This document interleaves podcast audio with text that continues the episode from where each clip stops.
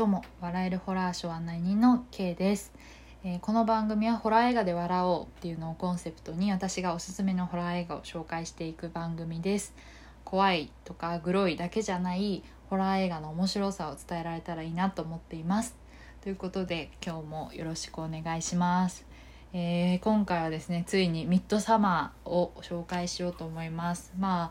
あの今いろんなアマプラとかネトフリで配信がスタートしてこれまでホラーをあんま見てこなかった層の人たちがね見てるのであのかなり話題性もある作品になっています。ということで、えーミッドサマーですね。まず基本情報からいきます。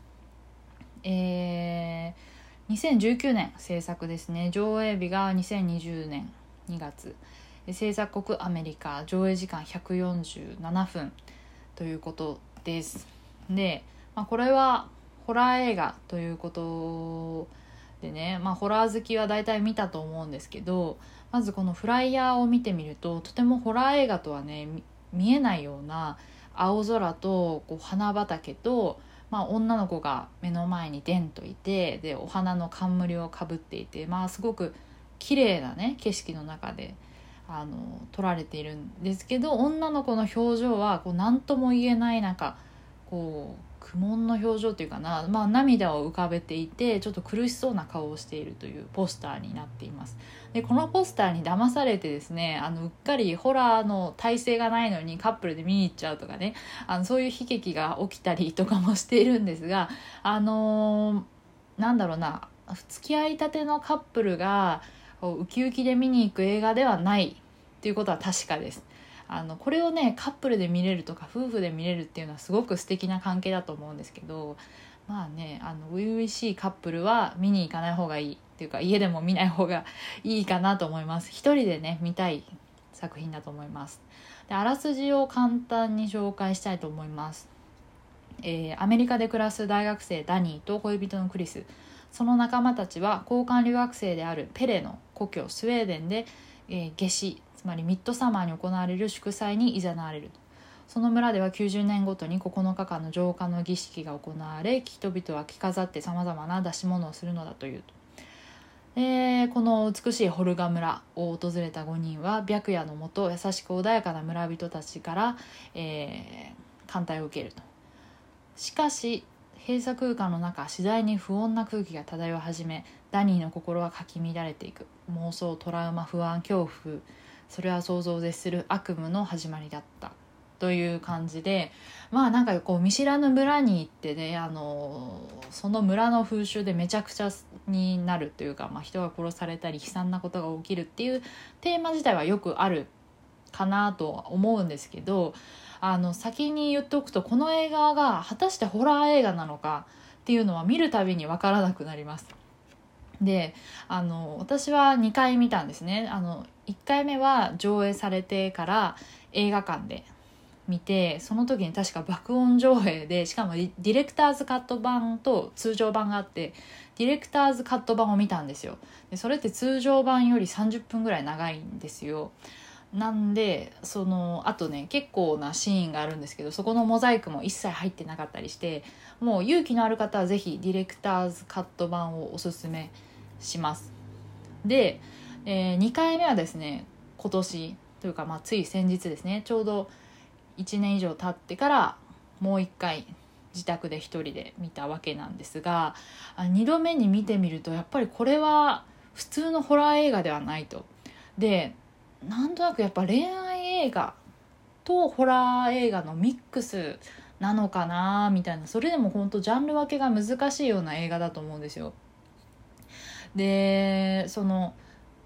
なんだろうなこの、まあ、主人公のダニーっていう女の子のちょっと成長物語でもあるしその恋愛に対する恋愛トラウマ克服映画でもあったりなんかそういうねあのホラー映画としてだけじゃなくてねホラー以外の要素が強めで多分そこを監督は描きたかったんじゃないかなみたいな描きたかったんじゃないかなと私は思うんですがまあ彼女はね本当にあのパニック障害を患ってたりとか精神的に不安定な女の子なんですよで彼氏にどんだけあの雑な扱いされてももうなんか私が悪いみたいなねあのごめんごめんって謝っちゃうようなまあなんていうかな肌から見てたらちょっとイラッとするような女の子なんですよ。でそれにはまあ理由があって過去のすごいトラウマがあるからっていうのはあるんですけどそうやってもう2人のこう彼氏彼女の関係は冷え切ってるのにあの彼女はもう依存どこかに依存しないともうやっていけないぐらいの精神状態だから別れられないし男の方もそんな不安定なね彼女を捨てるっていう勇気もなくてちょっといい顔したいみたいなねずるいやつなんですよ。だから2人はもうなんとなくもう関係をねただただ維持して無駄な時間を過ごしてるとでそんな関係をすっぱり切ってくれるのがこの白夜の村ホルガ村とその住人たちっていうねだからそのまあ恐ろしいことが起きるんですよ村で。でも普通の人だったらそれをただ怖く思って逃げ出したいんだけどその心が弱ってる時って何か別の依存先をこう求めちゃったりしません？例えば大切な人を亡くした人のところにあのカルト宗教とかのね勧誘が来るなんて話はよくあるじゃないですかそれと一緒でもうダニーっていうね心の弱った女の子にとってはその狂気が次第になんかこう自分を受け入れてくれるものみたいに見えてきて、まあ、どんどんどんどんねあのちょっとおかしな方向に行ってしまうっていうストーリーがあります。何が起こるかラストはどういう結末が待ち受けているのかっていうのはネタバレになるので、まあ、言わないんですけどあの私はこの映画おすすめするのだとしたらあのちょっとメンヘラっぽい子におすすめしたいです。あの、ちょっとね依存相手に依存しがちな人とか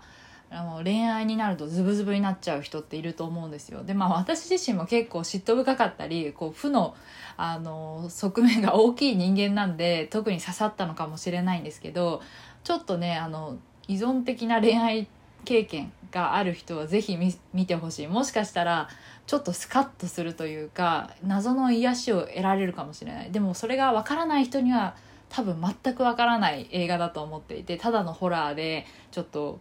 気分が悪くなる映画になってしまうかもしれないし。ということでもこの映画はやっぱり賛否はすごい点数でもね見ても分かれています。純粋なホラー映画として見たらなんじゃこりゃってなるかもしれないしあ全然何やってんだか分かんないよっていう人もいると思うんですけど。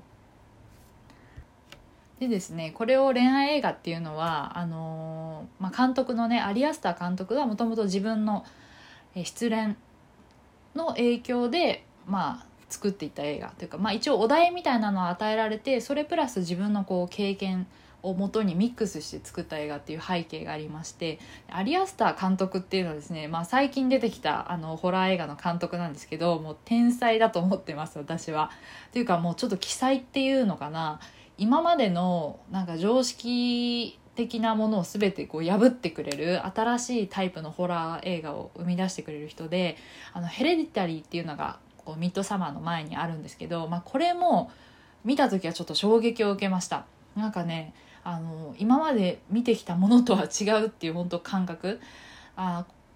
ミッドサマーが白夜の村ですごく画面が明るいのに対してヘレディタリーはもう対照的にもう暗闇の中でみたいな全体的に暗い感じで始まるんですけどあの共通してる点はこの監督はなんか家族を描きたかったと。でまあミッドサマーも、まあ、恋人とかそのなんていうかな村に住む人との関係とかねすごくそのコミュニティっていうのを題材にしてると思うんですけどなんかそういう、うん、ちょっとホラーと外れたところを